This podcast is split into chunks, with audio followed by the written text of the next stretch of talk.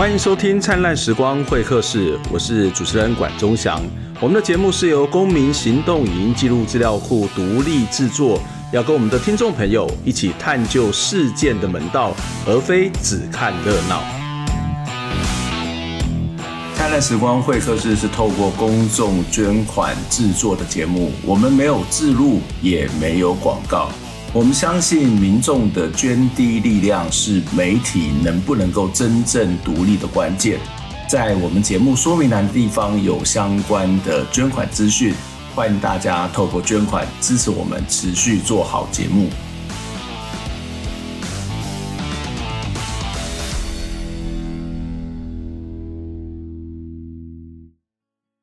今天在节目当中要跟大家谈的这个议题哦，就是在呃十月份的时候呢，台北市政府突然间有了一个这个命令啊，或者是有了一个新的做法。这个做法就是希望小朋友呢在公园玩荡秋千的时候呢，呃，要注意一下三分钟为限。那怎么注意呢？就是市政府要去设定计时器啊，那所以荡秋千三分钟的时候，你就应该要下来。那有不少的家长认为说，哎，这其实政策还蛮不错的，因为可以让小朋友在这个过程当中学习这个平等，学习走秩序，学习尊重别人。那当然更重要是，可以避免一些在现场为了要抢夺秋千这件事情呢而发生的冲突。那不过这样的一个做法却遭到亲子共学团等等的。团体的反对哦，他们在网络上面发起的联署，希望呢能够回归两个点，一个点就是我们要重新的检视在台湾的游乐设施到底是怎么样，另外一个他觉得这应该是一种协商跟讨论的。换句话说，从共学团的角度，他们会觉得说这样的一个做法是一种由上而下，比较威权式，甚至是某种恐吓式的。这样的一个规范哦，所以今天在节目当中就要邀请到亲子共学团的朋友来跟我们谈这一个跟生活、跟孩童、跟休憩、跟公园有关的一个议题。那两位跟我们在线上一起聊天的朋友，第一位是呃闵柏林，是台湾亲子共学促进会的理事长。柏林你好，嗯，大家好，我是台湾亲子共学教育促进会的理事长柏林。呃，另外一位是呃杨振宇，是台湾亲子共学教育促进会的常务理事。振宇豪，大家好，呃，我叫做杨振宇，我是亲子共学团的常务理事。大家好，呃，非常谢谢两位来接受我们的访问了。我想这样的一个应该算是命令嘛，或这个办法颁布之后，呃，其实我自己的一些观察，蛮多的家长其实都会觉得这个是好的。为什么好的？是因为呃，如果我们有曾经带这个小孩去公园，这个。呃，荡秋千或是玩其他的休闲的器材的时候，呃，你都会看到，常常会有时候会就发生争执哦。可是如果我们这个政府来规定说，哎，这个荡秋千一个人可以荡几分钟，或者是有多少的时间。那似乎是可以培养这个小孩子的一些有关于平等、有关于守秩序的这种观念了，所以蛮多的这个家长看起来也都支持，或者是不是那么的反对。可是为什么亲子共学团在这件事情上面要发表声明反对这样的一种做法呢？刚刚管老师有提到说，这个做法其实可以培养小孩守秩序跟平等的观念嘛？嗯，那其实从我们跟小孩的互动里面，其实我们我们发现哈。也不是发现，其实这个做法呢，恰恰好，他没有办法培养小孩平等的观念，他只有培养小孩要，他只有培养小孩要呃遵守规定的观念。嗯，嗨，因为他的这一个平等啊，他其实呃等于是呃他没有在乎小孩的年纪，然后也没有在乎小孩的状况。好，那他的这个平等呢，其实就是用一个。很简单的概，很很简单的一个规定，就是一个人三分钟。嗯、对，那所以这样子大家都有，好，每个人都一个馒头，我也不要管你的食量大食量小，你是三岁你也一个馒头，你是五岁你也一个馒头，你是九岁你也一个馒头，反正你就是每个人都三分钟。嗯、那其实这个平等呢，其实并并不是真的平等，而且小孩在这个过程里面呢，他他他就是只有发现他被限制。然后时间到了，他就得下来，或者是时间到了，他就可以上去。嗯，他完全没有办法去那个在这个中间里面去学习到什么叫做平等，或者是他学到的平等只是一个起头式的平等。并不是有一个深刻概念的平等。嗯、我们是这样子认为啦，所以我们很坚决的反对。嗯、那刚刚管老师有提到说，呃，这个不，这个三分钟计时器其实可以减少家长很多的纷争。那其实恰恰好，呃，我们也遇到，好、哦，就是有反对声浪非常大的家长，就是这件事情呢，其实并没有办法让他们减少纷争，而是减少他们育儿的压力。嗯，为什么？就是他不会减少纷争，就是大家就规矩啊，就三分钟就下来啊，反正政府规定的啊，那就守秩序就好啦。对啊，那的那个有有有有非常多的家长认为说，这个对，就是他当然有一部分的好用啦，吼，那个好用的感觉就很像是，呃呃，我我们有有听过一些家长，就是比如说他跟小孩说，嗯，你在这边吵闹的话，等下警察就来抓你了。嗯嗯，哦，这个很简单，就是当你已经没招了，你就把警察搬出来，OK 就可以了。嗯，嗯，那计时器我，我我他们的他们的看法就是说，这个东西其实就跟这个用警察的方式是一样的。哎，嗯，三分钟到了你不下来，或或者是家长已经想回家了，嗯，然后小孩还想玩，那我就跟你说，计时器已经到了三分钟。嗯呃，然后或者是说，呃，后面呃有人，然后他有人在排队，可是他要跟小孩讲的时候，他又嗯不太知道可以怎么让小孩知道的时候，他就说，哎，这个就是规定三分钟哦。要下来的，嗯，嗯，那其实我们会觉得说，嗯，其实现在啦，就是我们大部分在公园遇到的家庭，好，那家长都非常的有自制力。其实他们本来看到后面有人在排队的时候，他们就已经，呃，大部分都处于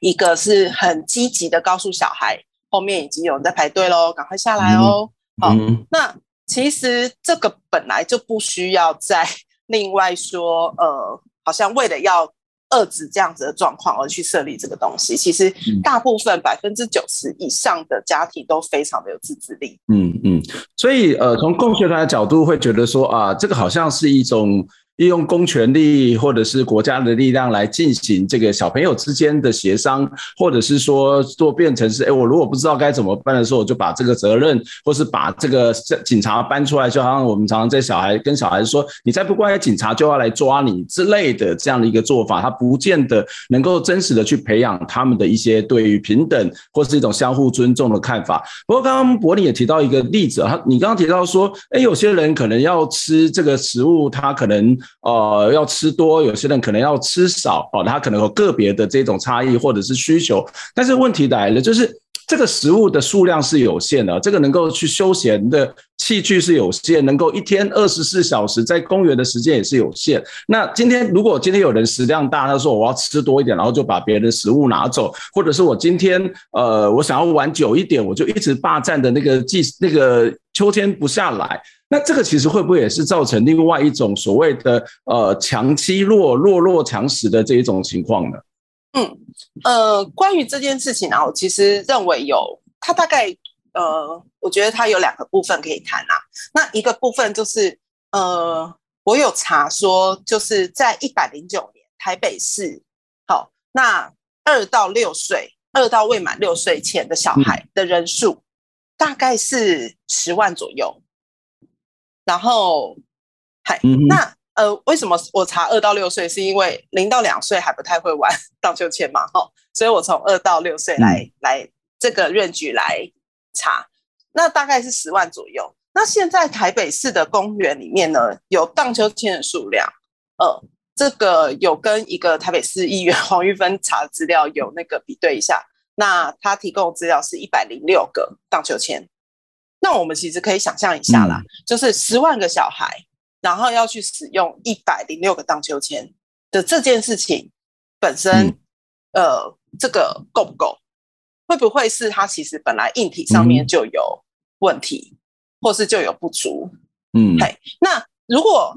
嗯、呃，那当然，我觉得游具这件事情不能只有看荡秋千，它其实还有其他溜滑梯啊、沙坑啊，就是它在公园里面提供给儿童探索的环境。够不够？如果他都是用规定去处理的话，其实这些事情处理不完。那我我我们会觉得他其实可以做的事情是他呃设计比较呃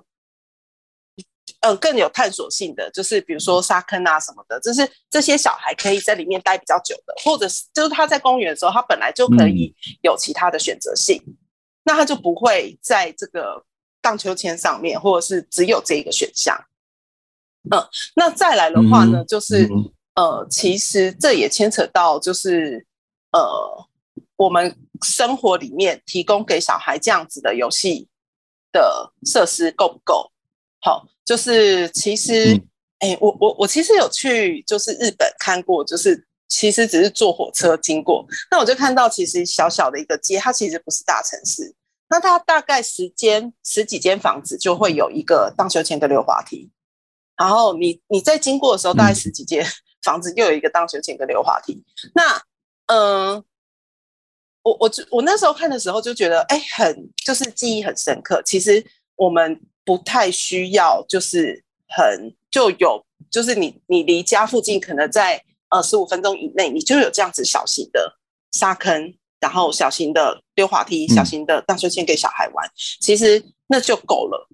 嘿。就是它其实有没有办法在我们生活周遭里面就可以容易的到达跟取得这样子的游戏的呃选择性这样子，嗯，也就是呃，也就是在这种所谓的游戏设施里头，它。不见得是这种所谓荡秋千、溜滑梯的类型，你们会建议说，它应该要设置更多的这种所谓比较探索性的这样的一个游戏的设施。那另外一部分，如果这些游戏的设施如果够多的话，那它其实假设它在家里面周围，我们就可以在家里面周围荡秋千，这就不会出现这一种啊，大家都全部要挤在公园的这种状况。不晓得振宇的看法是什么？那。即使是这样子，它会不会其实也会出现所谓的僧多米少的这种情况呢？家里面附近呃有很多的荡秋千，但是其实这个附近的居民也是很多。那这个秩序、这个使用、这个平等，到底该怎么去完成呢？关于这个问题啊，其实我们可以先确认说，现在全台湾分布呃荡秋千或溜滑梯最多的地方，其实不不见得是公园，反而是校园里面，就是很多的国小里面，其实都会有这个游具嘛。嗯、那我们在针对这个计时器措施出来之后，我们一开始反对的主张就是说，如果要弄计时器三分钟在公园里面，那为什么校园里面几十年来是没有这个东西？可是小朋友还是可以自己瞧，他们并没有需要，嗯，非得要透过计时器，而且小朋友的 那个中间的下课时间更短，十分钟、十五分钟，然后要去抢那个十分钟嘛，要去抢那个的。那个游戏的设施，那他们为什么可以敲？那为什么公园就没有办法敲了？这这个就是一个很显而易见，说为什么公园特别需要用一个计时器，可是校园里面他们自己会找到一个协商的方式。当然，那个协商的方式有可能就是说，哎，告老师，我我我我敲不出来的时候，可能就是告告老师，跑跑去找老师来来来抱怨嘛。老师可能就会下下命令说，哎，怎样怎样怎样怎样啊。可是不管怎么样，总是一个敲的方式。那在公园里面。其实对于家长来说，或者是对于小孩来说，它其实是一个最天然的一个练习协商的机会。就是我们有两个看法，第一个就是如果那个游具的数量多而且分散，那那个压力就下降了嘛，这是第一个。这是在硬体的部分的配置。那在软体的部分说，不管你数量多多，你总是会遇到说，我想要排队，前面有人在玩，我正在玩，后面有人排队，一定会遇到这种情况。那当遇到这种情况的时候，我怎么去开启那一个协商跟沟通的方式，其实就是小孩最天然的练习沟通的机会。可是练习这个东西，所以在这这个基础之上，嗯，我们我们是反对这样子的措施。嗯。虽虽然强调想要沟通，但是其实沟通它是有一些困难跟一些呃这个先天或者是一些基本的条件，但待会我们再谈哦。那不过在这件事情上面，你们为了要去反映这些孩童的想法，所以你们曾经发了一篇文章，这篇文章的篇名叫做《一百个小朋友看台北市公园秋千计时器三分钟措施》哦。那在访问的一百个小朋友当中，其实几乎绝大多数都是反对这个三分钟计时器的措施。那这这样的一个内容，其实也引起很多人觉得造假。为什么造假？因为我我其实看到里面的一些内容，就是哇，这个小孩也太厉害了。例如说，有一个叫陈毅的三岁小孩说，我去玩荡秋千的时候会注意旁边有没有人在等，妈妈还也会跟我说，还有几个人在排队。有排队的时候呢，也也会有小朋友问我说可不可以换人，所以我可以判断可以玩多久。这样的方法不好吗？为什么要叫计时器让旁边的小孩停下来呢？这个小孩依照你们的这个记录是一个三岁哦，其实包括三岁、五岁都有这样的一些一些类似的回应哦。呃，当然很多人觉得说，哎，这小孩太成熟嘛？难道这个会是一个真的吗？那这个这个访问到底是怎么做出来？访问的是哪些人呢？OK，好，那这部分我来回答。呃，我们呃制作了这个一百个小朋友的看法，其实它的由来是说，因为它是一个在公园针对呃小朋友的一个措施。那我们认为说，呃，台北市政府公务局公灯处他们在他们发布的新闻稿里面提到说，计时器措施他们有两个主张，第一个就是减少排队纠纷，第二个是推广分享的快乐，哦，这是他们的诉求是这个。那我们既然想说，任何一个公共的政策，第一线的使用者的意见其实是最重要的，那第一线使用者就是小孩嘛。那我们共学团就想说。那那可以去了解第一线的使用者，就是小朋友，他们怎么看这个事情。所以，我们其实是呃，请家长回头问他自己的小孩怎么看。所以，那个绝大多数都是来自共学团渊源的家长，可能他是学龄前，或者他可能是国小阶段啊，有的有一些小部分是国中。那等于是说，他们等于是回头啊，跟自己小孩聊，那把小孩说的东西做一些整理。那其实里面也会有一些支持的声音呢，有几个小孩说。哎，如果这样就很好，不用吵架了。其实还也是会有的，对对对对。所以我们在做这个数量比较少。呃，采访的时候、收集的时候，我们也不认，我也不敢保证说会绝大多数都是赞成的事。那只是刚好收集回来，全部都是赞成，也让我们吓一跳，说哦，原来小孩他们自己第一线的看法是这样。所以丢丢给呃公众、丢给舆论的时候，我们是想要说丢一部分小朋友的声音，那自然会有其他的类型的小朋友那。大家可以再把意见丢进来，我觉得才有机会促成一个公共的舆论的讨论。那我们所呈现只是一小部分小朋友的看法，这样。嗯哼，嗯哼，刚刚讲了一个非常重要的观念，就是我们常常在做公共设施或者是公共建设的时候，其实忽略了第一线的使用者的这个需求跟他的使用经验。我常常讲说，台湾很多在做公园设计的人，他可能这辈子都不会再去那个公园。那这个公园到底要怎么设计？应该就是由附近的居民一起来参与，这才是一个更重要的嘛。好，所以我觉得访问小朋友其实是一个非常非常重要去表达这个意见的一个观点，也是一个民主参与的一个非常重要的象征哦。不过你刚刚也提到一件事情，就是呃，这些访问的大部分的人都是跟共学团有渊源，可能是共学团的成员，或者是共学团的一些成员的朋友。但是我们知道，共学团在这个亲子这个所谓的教育的部分。的确跟别人很不同。我自己到共学团去演讲过好几次，我每次去演讲的时候，我都觉得要训练我自己。哇，这个小朋友都到处是跑来跑去啊，或者是跟妈妈开始在聊天，跟爸爸在玩啊。然后我想说，我到底要讲给谁听？好，但是我想这个是你们非常重要，强调这个孩童自主的这样的一个养成。小朋友想听就听，不想听他可以不用听，所以不需要去把他规训到某个地方去。可是回到一个现实的状况，很多的家庭。小孩都是在这种规训的环境当中长大，而共学团的小孩会有这样反应，其实也不意外。但是这两群人如果真的碰在一起做协商，会不会也是有一些强跟弱之间的差别呢？你们会从你们的角度觉得这样是很好的，可是别人有办法来这样子进行沟通吗？这恐怕也是很多家长的一些疑问。我们先休息一下，待会再回过头来讨论这样的一个话题。疫情趋缓，也让公园的游具解封了。因应假日的人潮，台北市在六座公园是设置了秋千计时器，试办铃响三分钟换人的措施。但是南港公园的计时器哦，因为没有防雨的设备，结果第二天就坏了。对这项措施呢，大部分家长是持反对意见，也有民间团体是认为这是不当的政策，要发起联署反对。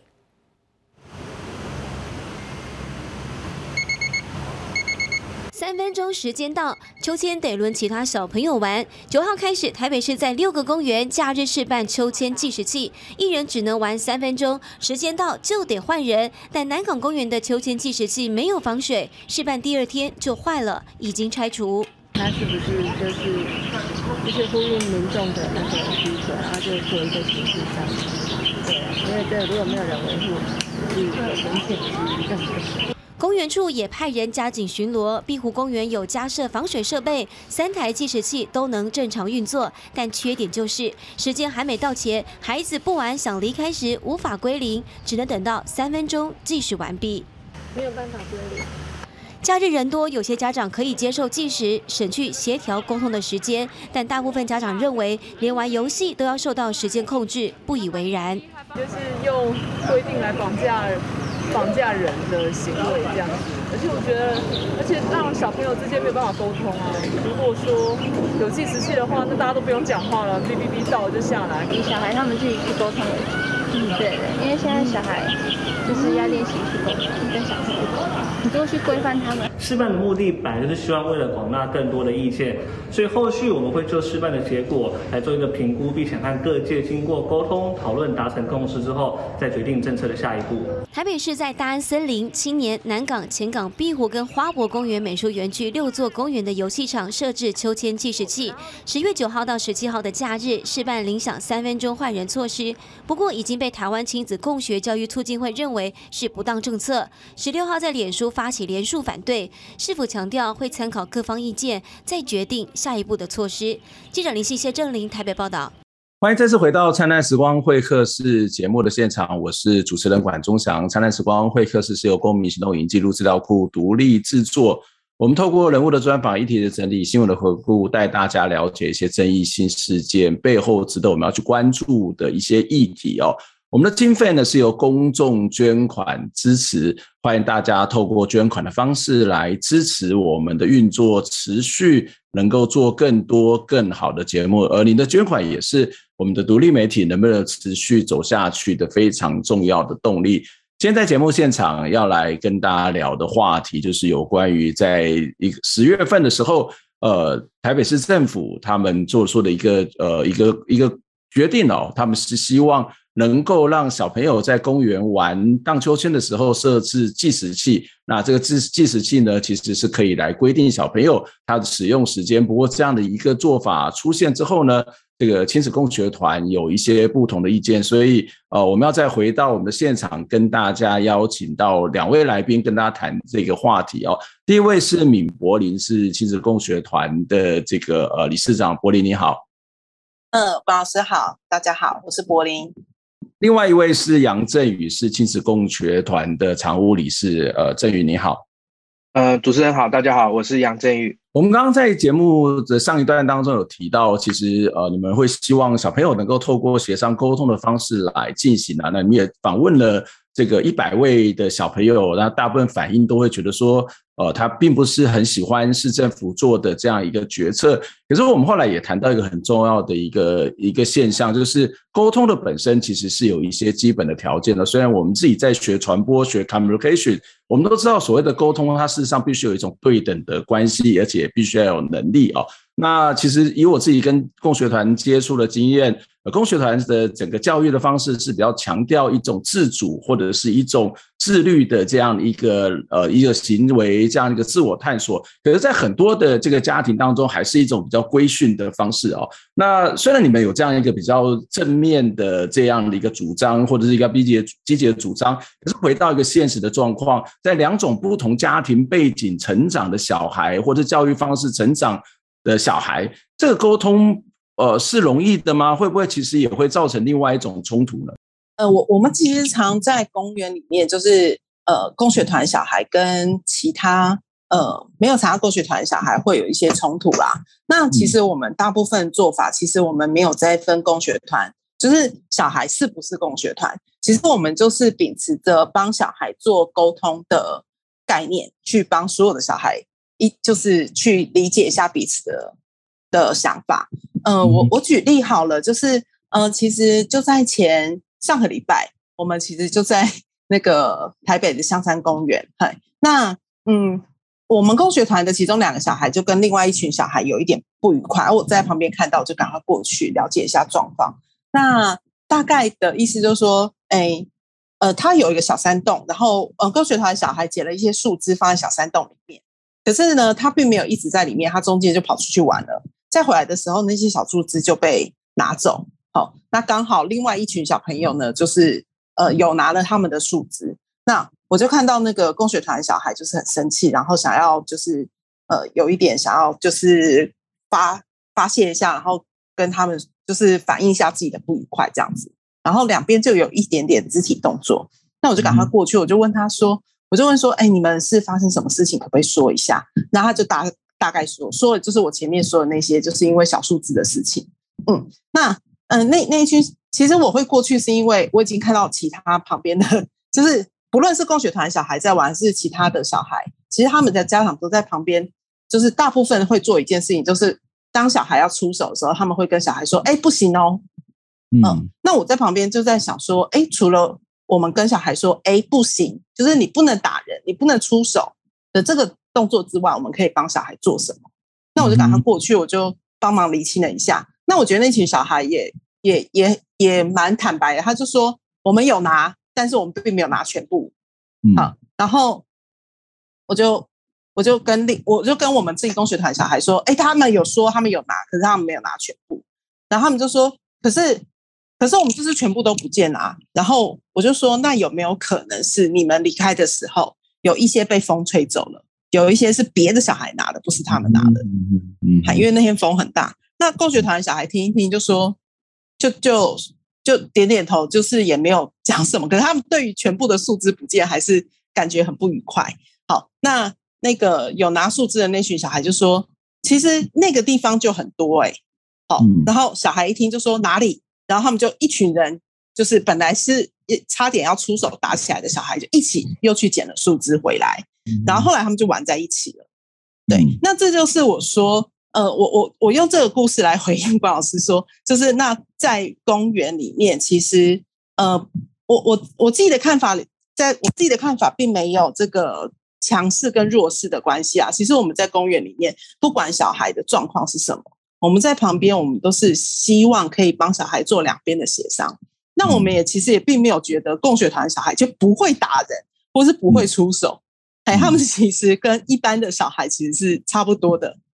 哎、嗯，那他我我觉得可以可以有比较多的差别，就是他对于我们是有信任的，觉得我们是可以帮他们做一些协商，嗯、然后帮他们做一些讨论，然后他们会有一个新的结果，嗯、而不是只有跟小孩说：“哎、嗯，你不行哦。”这样子。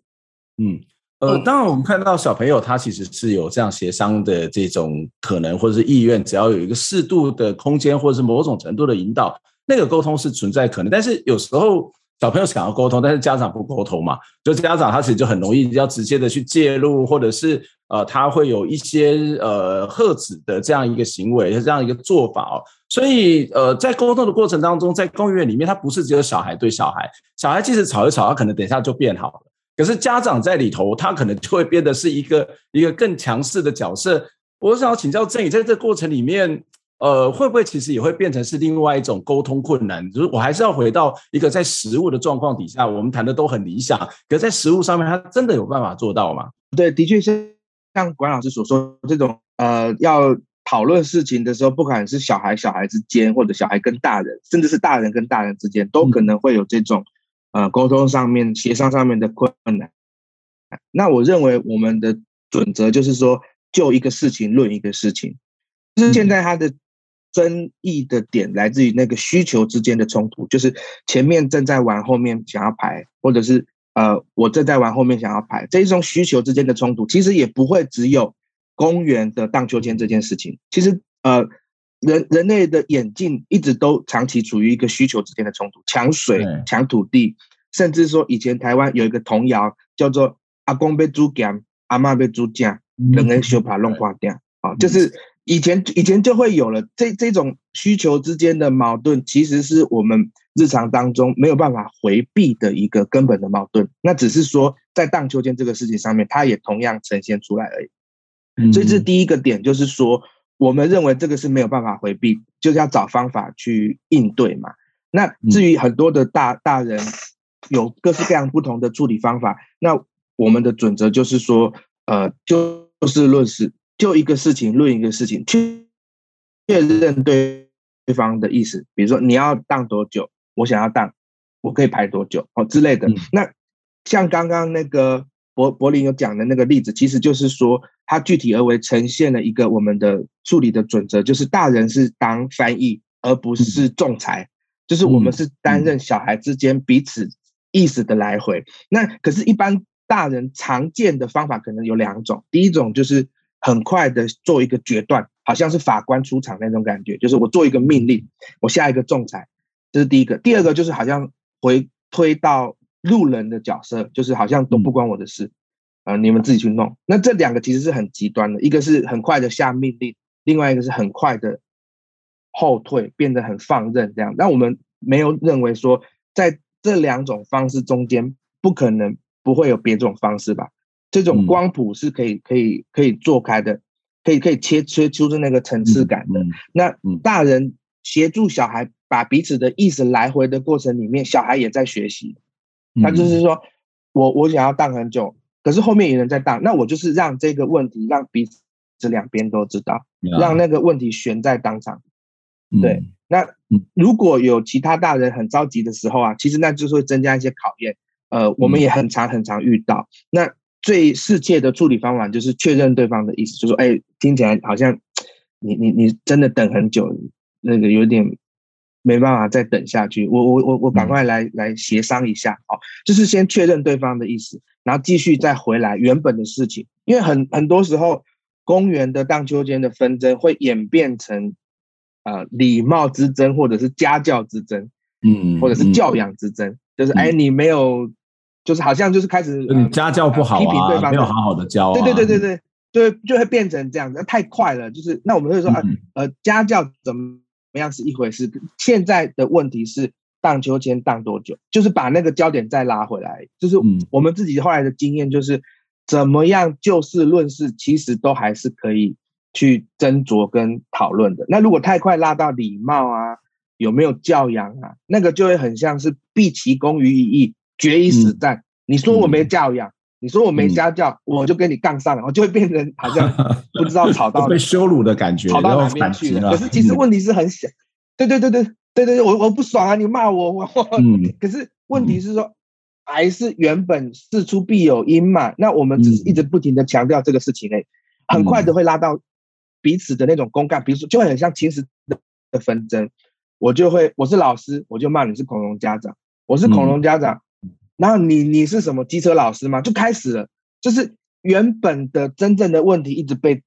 被被回回避掉，那我们只是一直拉回来而已。对，嗯嗯，呃，这这是蛮有趣的啊，就是其实发现那个沟通有问题，可能不是小朋友，沟通有问题可能是来自于家长。那这个沟通的过程当中，有很很多的时候，就像你刚刚谈到的，我们在很多时候沟通，它不是就事论事，而是去因为某个点上面不爽，然后。哦，就开始有一些争执，或者是这种意气用事。那原本那个核心要谈的东西，我们反而是呃放到一边。那当然，用国家的规定，用三分钟的规定是最容易去解决这样的一个争议的方法。所以，它不只是对刚刚谈到说，可能是对小朋友的一种一种恐吓，说啊，你再不乖的话，就警察要来抓你喽。它同时也是对于家长的恐吓。那或者是家长，我觉得某种程度上面。这样子下去哦，这一什么东西都是由国家介入，当然不是说国家不应该介入，而是在这种事情上面都有国家介入的话，常常会出现一个状况，就是我们会不会其实没有能力去面对这些争议，去面对各式各样的问题啊？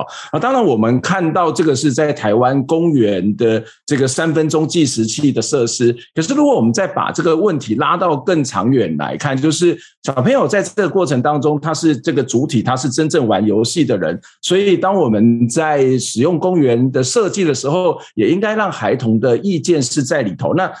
我们知道，在国外，其实，在台湾也可以看得到，有些所谓的公园的参与式设计哦，让小朋友进入到这个公园的设计当中，它是不是也是一种呃，让孩童表达意见，让孩童学习沟通，也是让家长可以尊重孩童想法的一种方式呢？公园的参与式设计一定是要他第一线的使用者，包括比如社区的居民。呃，我们的长辈啊，我们的小朋友，这其实是两个大宗嘛。那嗯，对于公园的的设计来讲，我我们的看法啊是说，以往的公园设计轴距上是有一点单调，有一点无聊。就是对于小孩来讲，他的挑战性不够的时候，他就会做一些奇奇怪怪的事情。比如说，他溜滑梯弄得很小，塑胶的小小的窄窄的。那年纪稍微大，可能五六岁以上，他就想要爬到最高。那那长辈看了就是、嗯、哇，你妈是搞得那么有，危险啊，危险啊，就是等等的问题就会一直。对对对，那其实是因为小孩的发展过程里面，他需要有一点点对他的年纪来讲稍微挑需求，这才是我们想要去邀请不同年纪的小孩发表他们对于公园运作的看法。那对于长辈来讲，这就是我们要去沟通的对象，就是说，呃，对小孩来讲，玩才是重点，安全不是重点。嗯，游戏有一点刺激，有一点冒险，是小孩，包括说沙坑。爬高爬低，那这一些他的肢体的动作，我们都会觉得，对我们在做教育工作的时候，对小孩的发展会比你跟他讲很多观念还有道理还有意义。就是他去弄很多玩沙玩水什么的，可是有一些类型的家长他会很担心弄不安全或弄脏，所以想要禁止小孩去玩这些东西，然后后来会衍生一个很奇怪的状况，就是说。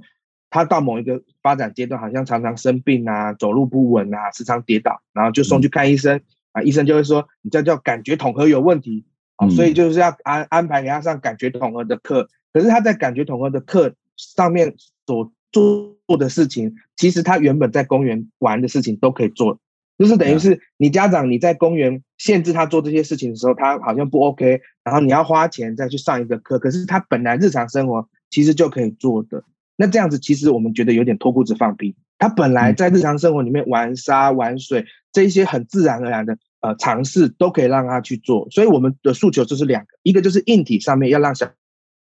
孩有一点挑战性；第二个就是软体，在小孩玩的过程里面，大人是可以让小孩尽情的去探索。那探索的过程里面，他的感官得到刺激，他的人际互动得到锻炼。那这个我认为才是公园本来存在的目的。跟意义，让小孩有游戏的空间，有练习协商的机会。嗯，以上。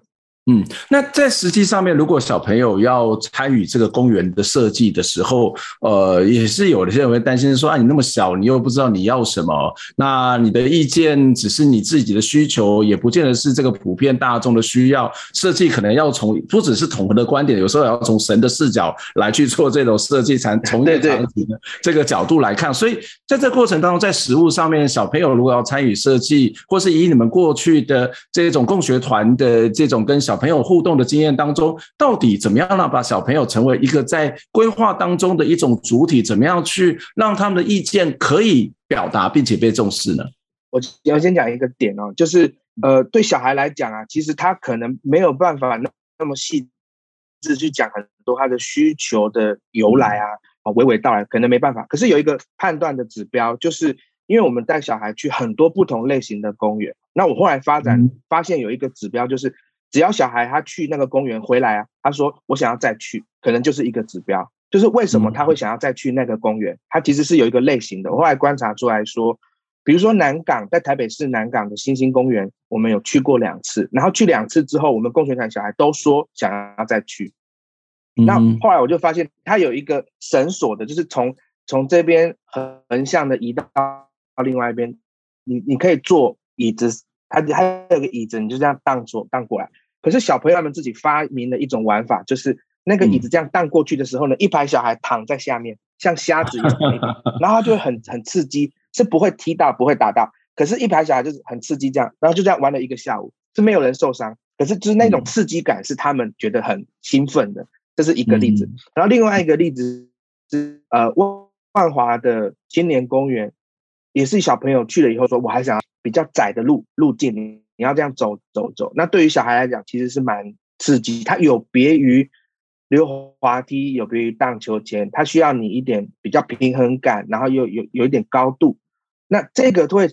小孩来讲是，也是对他讲有刺激有挑。只要小孩他说想要再去，一定是有一个部分是有一点让他觉得被挑战到。那我们认为这就是小孩反映他的需求的一种方式。呃，倒不一定要从他口头上怎么说，而是说从他实际行为上，他说我想要再玩一次，再去一次，我们就可以观察出来说，OK，这一个类型的公园设计可能有挑战到小孩的发展阶段多一点点。那如果太刺激，他也不敢。可是如果太无聊，他就觉得不想再去。嗯，我我觉得可以观察的指标是这个。嗯，我我觉得蛮有趣的，就是我我我知道像新加坡他们有些这个公园的设计，就是让小朋友先去表达意见，那然后慢慢的把他们意见纳入到整体的设计当中，就他们想要什么或者是应该怎么玩。可是即使他不是直接的表达意见啊，或者我提出说我要什么，我觉得这里谈刚刚谈的是一个非常重要的观点。虽然我从这个新加坡的例子看到的是这个。让他们让小朋友充分的表达意见，然后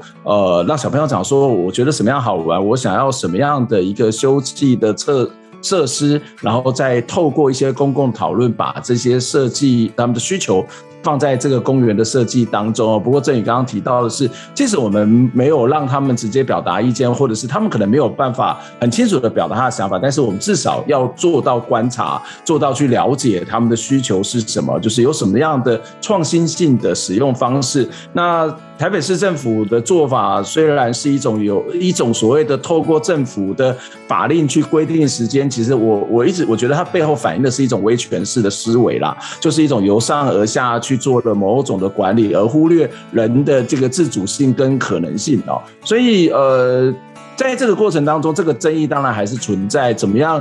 至少让公听的过程当中，或者举办一些公听会或讨论会，让家长不同意见的家长或者是小朋友一起进来，甚至有些可能是对儿童的这种所谓的发展了解的专家共同讨论。我觉得这是一个最基本该做的事情了。我今天非常谢谢两位来接受我们访问，那我们对这个议题有更多的了解，希望下次有机会再请教你们。谢谢，谢谢关老师，谢谢。谢谢。